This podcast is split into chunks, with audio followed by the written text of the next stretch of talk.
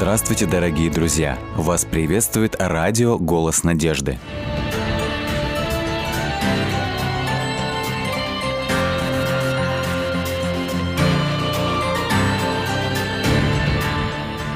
Христианство похоже на дерево.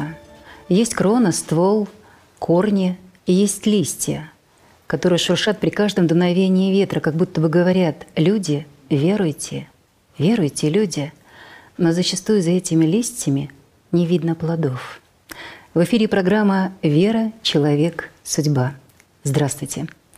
Я с удовольствием представляю гостя нашей студии Гаврикову Наталью. Здравствуйте, Наташа. Здравствуйте, Лариса. Спасибо, что приняли наше приглашение. Наташа, ну ни для кого не секрет, что в последнее время, да, наверное, во все времена, людям нравились праздники. Люди устали от плохих новостей, от тех переживаний, тревог, которые они испытывают. Им хочется радоваться жизни. Вот что для вас радость жизни? И умеете ли вы радоваться жизни? Я очень хочу радоваться жизни, люблю, когда это получается. Для меня радость жизни – это возможность общения. Когда появляется в моей жизни человек, с которым я могу пообщаться – пообщаться искренне, проникновенно, для меня это праздник. Когда приезжает издалека моя подруга, и мы можем долго по, все свои открытия мысленные, все свои новости рассказать, то для меня это праздник. И праздник, когда я вдруг встречаю на своем жизненном пути человека, который который искренне открыт, который не, от, не надевает маску в, в общении со мной, то для меня это праздник. Даже если этот человек э, недалек, то есть недалек от того, что, то есть недалек от своей смертной черты. Угу. То есть умирающий человек. Угу. А умирающий человек – это что? Это связано как-то с вашей деятельностью профессиональной? Или это то, что вы просто вы испытали в своей жизни? Это связано с моей профессиональной деятельностью. Я врач и, и очень часто встречаюсь с людьми, которые которые умирают, в основном умирают от рака. А, и иногда удается с ними пообщаться. Говорят, что люди вот э, этой профессии, которые часто сталкиваются со смертью, они достаточно ну и жесткие, где-то, наверное, не допускают проявления каких-то чувств, эмоций. То есть они привыкают. Для них это, в общем-то, уже процесс такой нормальной жизни, когда не надо проявлять какие-то свои такие вот сочувствие, сопереживание. Насколько я знаю своих коллег, все чувствуют очень боли, все очень сочувствующие, но сам вот острота этого ощущения по поводу смерти, вот лично у меня она ушла. То есть смерть я уже не воспринимаю трагичной, панически, она не страшит для меня, для меня это часть жизни. Такой же нормальный процесс, как рождение, жизнь, праздники, горести и умирание. Это часть жизни.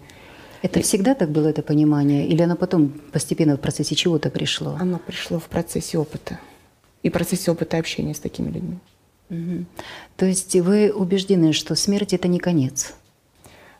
В плане э, своего опыта я уже видела, да, это не конец, и в плане своей веры я узнала, что это не конец. Угу. А раньше я очень боялась смерти, боялась ее лично для себя, боялась смерти своих родственников. А когда я э, узнала... А вам удалось вообще испытать вот, вот такую боль потери близкого человека? Да, я рано потеряла маму. В юности, в 21 год мне было, у меня умирала мама. И я была свидетелем этой смерти. Это я была не только свидетелем, но я пыталась э, профессиональную помощь ей оказать. Мы вдвоем с нашим родственником делали искусственное дыхание, делали все, чтобы вернуть ее к жизни. Это было как-то внезапно произошло? Да, это была внезапная смерть. Это была тромбоэмболия легочной артерии. Это всегда очень такая внезапная смерть. Редко здесь что-то можно сделать вообще было. Но у меня была какая-то надежда, попытка. Всегда не хотелось родственников отпускать.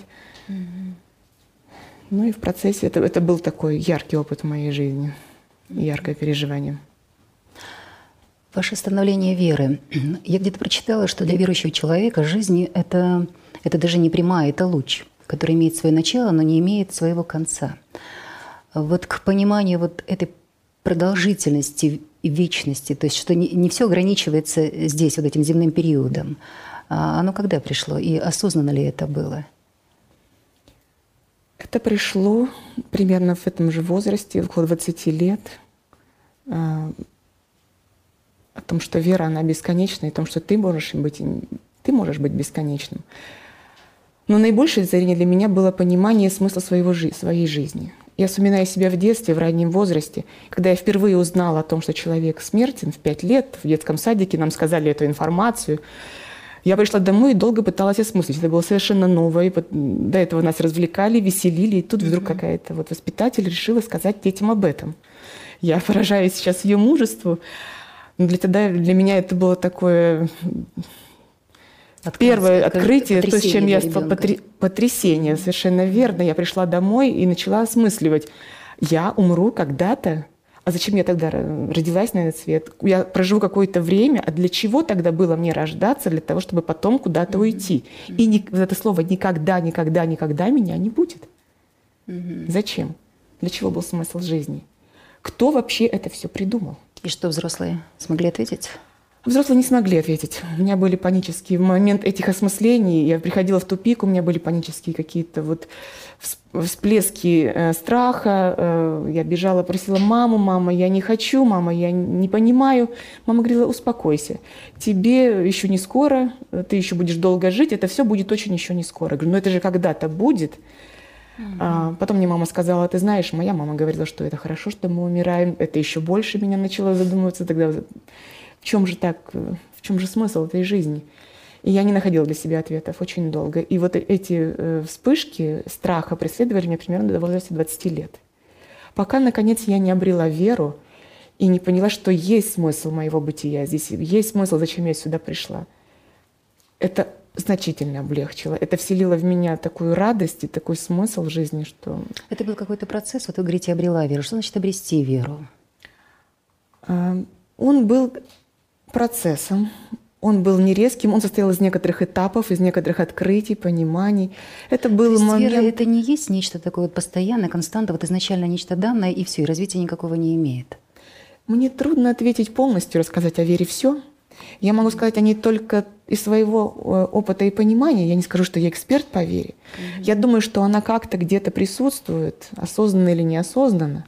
Угу. Но э, по крупицам те моменты, с которыми я сталкивалась, когда мы с мамой приезжали к тете, она водила нас в церковь, э, что это за здание, что это за люди, что они здесь делают, кому они поклоняются, кто это такой, который они, кому они поклоняются. А, То есть вы были очень любознательным ребенком, и потом уже будучи в юношеском таком возрасте? Мне говорили с детства, что у меня был аналитический ум. Угу. Я все пыталась анализировать. До сих, до сих пор даже мне муж говорит, что с тобой иногда бывает непросто, ты всему пытаешься сделать анализ какой-то, угу. какое-то определение сделать угу. или резюме из всего вывести. Ты говорит, просто иногда можешь воспринимать жизнь без резюме. Но у меня была такая вот с детства способность. Ну, вообще-то вера, она как бы далека от рационального чего-то, она иррациональна. Тогда как это все совмещалось у вас? Я не знаю, как это совмещается во мне. То есть как- как-то эти два процесса движутся, иногда параллельно, иногда пересекаясь друг в друга, иногда э, анализ пытается понять рациональность веры. Ну. ну, и так возвращаемся к вашим 20 годам, да? То есть вот, вот это обретение, оно таки произошло. Как это в разговоре с кем-то, при, прочтении чего-то, при осмыслении какого-то явления жизненного? Это были либо книги, которые попадались мне в руки, и я задерживалась на них для того, чтобы посмотреть. Это был опыт э, посмотреть на свою тетю, как э, в ней вера. Это была моя няня в детстве. Она была добрым человеком, а Очень доброй. Моя няня была очень добрым человеком. Это, то есть женщины, с которыми меня оставляли родители, когда не могли угу. быть рядышком. Угу. Это была старенькая бабушка, которая мне пела песни о добре, о птичке, о маленькой, угу. рассказывала стихотворение, и говори, там было о Боге. А, это... То есть для вас вера это было что-то такое очень теплое, домашнее, что-то очень нежное, заботливое? Это было нежное, заботливое. Это был и э, фильм, это фильм «Иисус», который наиболее... Я э, тяжело иногда читаю книги, и, потому что в книге иногда, мне кажется, есть элемент фантазии, который невозможно осуществить в реальности. Угу. А когда я вижу фильм, иногда мне э, кажется, что на, актер не может некоторые вещи сыграть, ну, слишком запредельные. Угу. Угу. А, и э, фильм «Иисус» меня очень потряс личность Иисуса Христа. А в Евангелии я пыталась до этого читать Евангелие, потому что считала, что это правильно, что так надо где-то жить. А, я не увидела его характера, а в фильме я увидела это более остро. И вот его заботу, особенно еще фильм «Исцеляющая любовь» о враче, который с, с любовью и верой лечил своих пациентов. Эти, эти вот произведения меня потрясли. Вот на тот момент у вас были какие-то единомышленники, с кем вы могли обсудить увиденное, поделиться своими какими-то вот э, раз, размышлениями, рассуждениями, чувствами? По жизни я всегда отличалась некоторым одиночеством. У меня не сходились никогда отношения с девочками, своим. У меня не было очень близких подруг. До, вот в детстве. Сейчас они есть, но в детстве этого не было. Я не находилась в них точек соприкосновения. Они не понимали меня. Мне не интересно было, о чем говорили они. А, они не говорили со мной на том уровне, на который мне нужен был. Вот этой открытой полностью искренности. У меня был друг. Примерно э, с возраста 11 лет. Молодой человек. А, мы дружили, и по, со временем эти отношения переросли, и сейчас этот, этот человек мой муж. О, так вы по жизни практически почти, прошли почти свою, с детства, да. жизнь, да. Угу. То есть вы вместе с ним уже смотрели фильм, и у вас разговоры были о Боге Да. именно, именно с ним. Именно с ним. Ну, потому что он стал э, показывать мне, он, когда я пришла к нему домой, он показал старинную Библию, которая принадлежала его дедушке. У дедушки в свое время, дедушка был священнослужителем, у него был приход в Москве небольшой. И он с гордостью вот рассказывал о нем, и с какой-то вот с теплотой. А потом приезжал к ним в гости, как дедушка пел псалмы, как дедушка крестил его в своей церкви. И мне стало это интересно, мне тоже хотелось какой-то сопричастности. И когда вот пришел момент, э, я посмотрела этот фильм, приняла решение, что я хочу, э, там был призыв заключить завет с Богом, то есть отношения определенные, обещания, что я буду служить, что я буду делать то же самое, что делал Иисус Христос. Я пошла к нему и сказала, крести меня в своей церкви, где крещен ты. И он повел меня, и я заключила этот завет. Это действительно был завет, или это было только вот начало соприкосновения с чем-то? То есть на завет тот момент это, это, это, наверное, был что-то завет том- на том моменте, как я его понимала. Это был завет, э, жажда э, очиститься от ошибок своей э, старой жизни и жить новой безгрешной жизнью. А что было дальше? У меня не получилось жить так безгрешно, как я планировала. Я совершала дальше много ошибок. И эти ошибки, они А усиливали вы мое тогда чувство понимали уже, вины. что такое грех, а что такое безгрешность? А, Я понимала, что э, есть заповеди, которые были перечислены, и я имела список этих заповедей, и э, где-то какие-то еще обрывочные фразы каких-то бабушек, которые находились в церкви, которые говорили, это можно, это нельзя. А Мамы моей, воспоминания ее бабушки, которая говорила, что можно делать, что нельзя. Э, То есть четкого представления о этических и моральных нормах у меня не, не существовало. То есть какой-то конфликт внутренне назревал, да? Вот вы э, видели это какое-то несоответствие между тем, что вы читали, о чем вам говорили, да, что вы считали правильным на тот момент, и, и что вы делали, И что делали на самом да. деле, да? А, И что мне И что? казалось, религия требует от меня. Я не смогла делать то, что она от меня требует. То есть ну, где-то не вспыливать, быть всегда кроткой, мягкой, э, не обижаться, не мстить, еще какие-то и ос- остальные вещи. Не получалось. Ну, если не получается, то и ну и ладно, можно махнуть рукой и дальше идти я по ведь- жизни. но я ведь хочу следовать за Христом. Я ведь, я ведь грешница. И даже где-то вот это вот э, понимание, которое мне было привито, что чувствовать себя грешницей, это даже где-то нормально.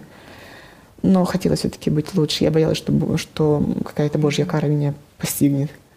Ваш молодой человек, он разделял ваши чувства? То есть вы делились с ним вот этими своими сомнениями, какими-то страхами, переживаниями? А Вы говорили о том, что вы ощущаете себя ну, грешницей, что, может быть, вы не соответствуете чему-то? Он, он выслушивал меня, но у него было другое понимание. Он более просто относится к жизни, и не свойственно ему винить себя и как-то набить ошибся, ну давай пойдем дальше. Давай исправим это. если была ошибка. Он более легкий. Вот ты меня всегда, наверное, выручала, что его поддержка... Я такой человек более депрессивный была, а он более оптимистичный. Он меня очень поддерживал. Ну и так появились какие-то зачатки веры, да? То есть понимание того, что есть хорошо, что есть плохо. Ну а, а дальше? А дальше, дальше был тот же один ключевой момент. Э, Это был институт, медицинский институт, это был первый курс, это был преподаватель философии, который дал тему.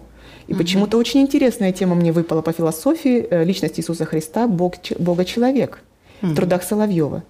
Не найдя никакой информации по поводу э, трудов Соловьева по поводу вот этой темы о Бога-человеке, никак для себя ее не раскрыв, я попыталась выкрутиться.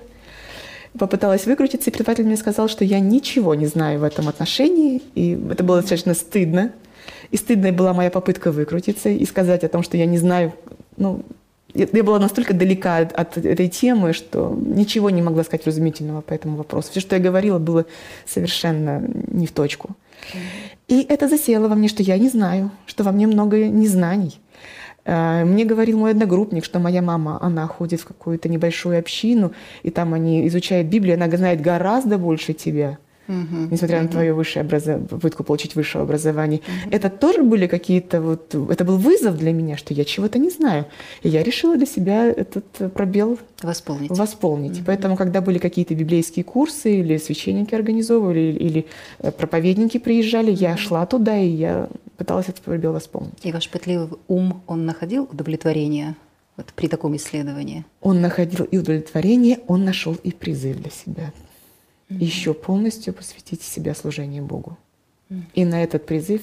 И как раз это была тема, которая э, посвятить себя в медицинском служении. Я, я mm-hmm. самая первая, одна из, один из проповедников, на которого я э, пошла на тему, было э, медицинское служение то, что сказано о медицине в Библии, о здоровом образе жизни. Ну, то есть в этом отношении вам ничего не пришлось менять в своей жизни. Вы уже выбрали свою стезю, вы шли по ней, вам только нужно было в ней как-то утвердиться, да?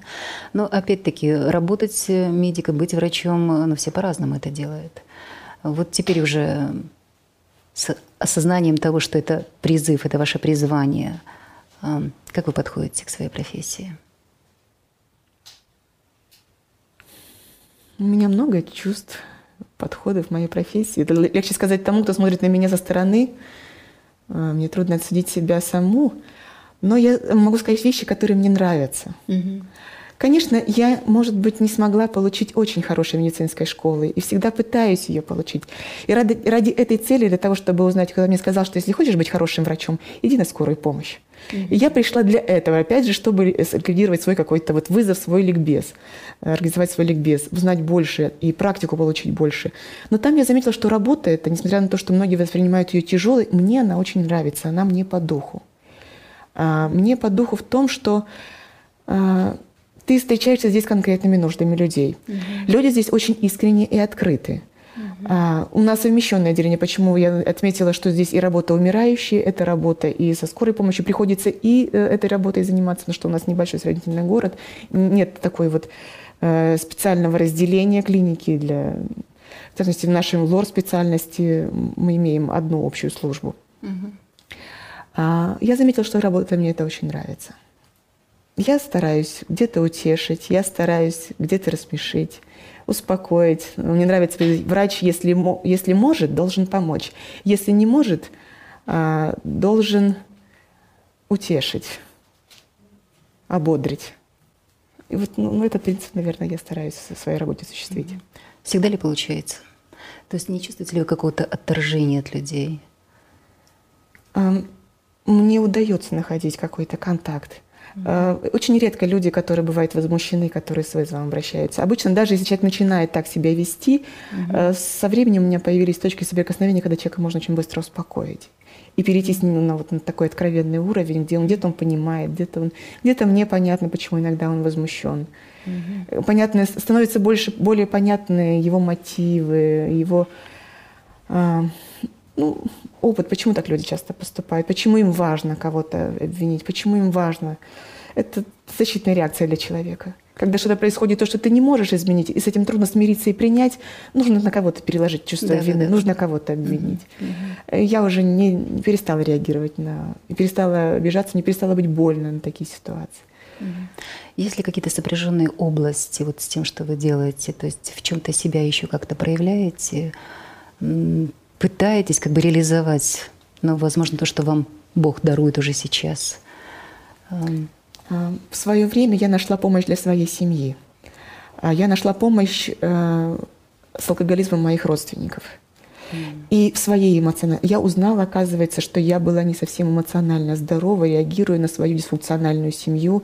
Семья, которая была... Семья это была... Э, руководителя, несколько такого военного плана, где предприятие, где требовалась очень большая строгость, четкость, mm-hmm. дисциплина. Э, дисциплина. Эта дисциплина переносилась в семью. В семье тоже было, несмотря на то, что мы две девочки росли, моя сестра и я.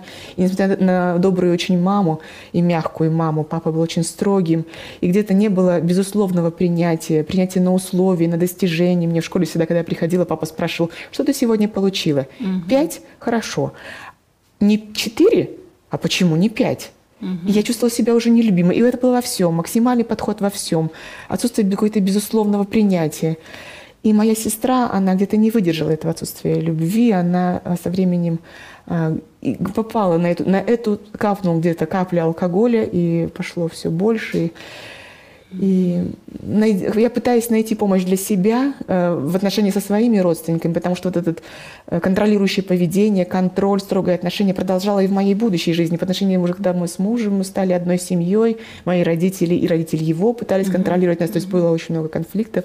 Я пыталась в этом найти для себя помощь и обретя ее э, в группе поддержки, группе созависимых, Ланон так называемый, я потом стала и далее пытаться создавать какие-то дочерние группы.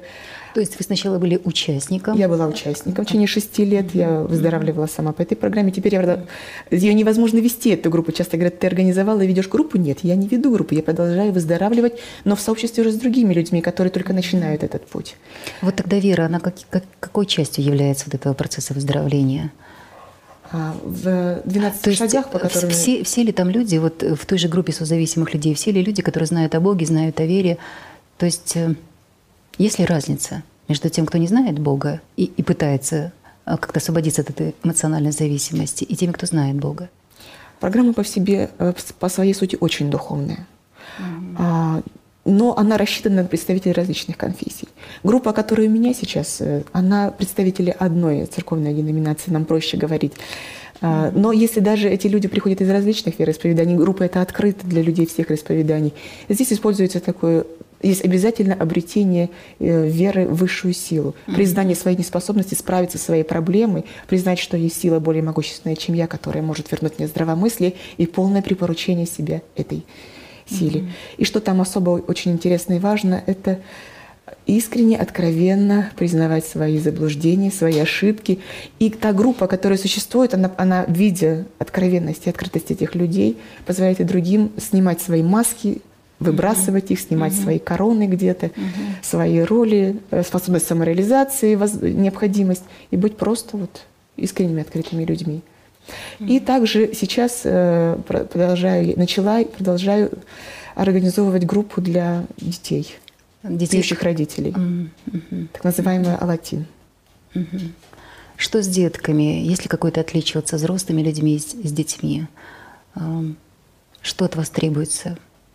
Может быть, больше душевной теплоты, может быть, больше заботы или, или наоборот? Вот с детьми насколько сложнее с ними в этом отношении? А, сложнее то, что родители пришли сознательно, они ищут Да, потому что я знаю, ситуации. что дети маленькие, они независимо от того, каков родители, то есть пьет он или не пьет, они любят безусловно. Вот на тот период, пока они еще маленькие, может быть, не, не достигли какого-то подросткового возраста, они любят. Некоторые вещи с ними нельзя обсуждать.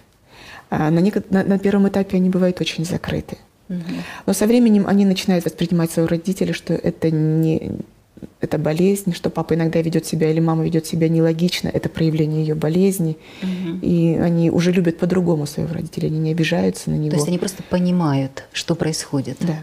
И они, и они учатся отделять, где идет манипуляция и где истина. Просто вырос, когда они вырастают в такой семье, они просто не знают здоровых моделей поведения. И очень большая риск и вероятность, что они выберут такого спутника жизни же поведение, и да? сами угу. уйдут в девиантное поведение. Угу. Это такой замкнутый круг, что разорвать его очень сложно.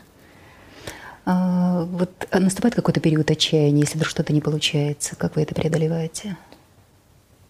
А, иногда бывает, когда э, приходишь, э, наиболее сильный когда ты говоришь, знаешь, что это нужно, что это важно. Вот был у нас э, случай, восьмой класса школы, нам дали класс, мы э, делали для них программу, когда папа и мама пьют. Это особый район в городе, где у нас очень много наркотиков, алкоголизма, mm-hmm. именно в, этом, mm-hmm. в этой части города. И дети, когда приходят, это в большинстве своего из этих семей. Мы пришли дать им шанс, да, да, да. как нам казалось. Мы считали, что им очень важно это. Мы не говорили, не объявили тему, по которой мы здесь собрали, мы говорили, что просто вы будете иметь больше возможностей, мы проведем особые занятия.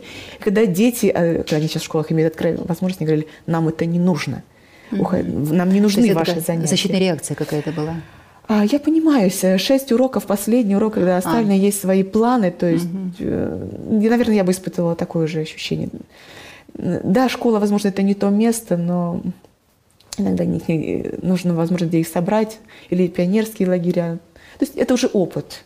Ты угу. понимаешь, ты просто пришел не в то время, не в то, не в то место. Не в то место. Но работа эта важна и нужна, и надо продолжать. И я уже перестала оценивать своим успехом важность работы. Mm-hmm. Если она важна и нужна, и если ты видишь, что это получалось у кого-то, значит, нужно расти тебе, нужно тебе находить новые подходы. И я это пытаюсь использовать, я использую поиск образования в этом отношении. Сейчас у меня еще одно образование – это организация работы с молодежью. Я прохожу, уже закончила первый курс в этом отношении. Mm-hmm. То есть пытаюсь и находить эти подходы. Спасибо большое, Наташ. Но я знаю, что далеко не все в церкви сподвижны. Возможно, найти для себя именно вот эту область применения своих способностей, своих даров и, в конце концов, реализация того призвания, которое Господь ему предоставил. Вот что бы вы им сказали? С чего начинать? Ну, не стремитесь э, анализировать то, что непонятно. Mm-hmm. То, что кажется, не входит в привычные рамки. Я тоже, когда начинала свой путь, путь веры, мой первый путь был мне казалось, я нашла Бога, теперь я знаю, что нужно читать Библию, молиться и посещать собрания э, еженедельно, и тогда будет все в порядке. Поначалу для меня этого было достаточно. А дальше я поняла, что этого недостаточно. И если что-то не входит в привычный круг, не входит что-то в привычное вот... Э, не бойтесь этого. Не бойтесь этого. Не бойтесь показаться не таким, как все. Понаблюдайте за этими людьми. Для тех, кто не понимает, что это за программа еще, посмотрите, понаблюдайте. Это, не, это нужно не всем. Это нужно особой группе людей, которые получили эту детскую травму, получили травму в взрослом да. состоянии. Отнеситесь с пониманием к этим людям. Спасибо вам большое, Наташа. Спасибо. В эфире была программа «Вера, человек, судьба». У нас в гостях была Наталья Гаврикова. До новых встреч!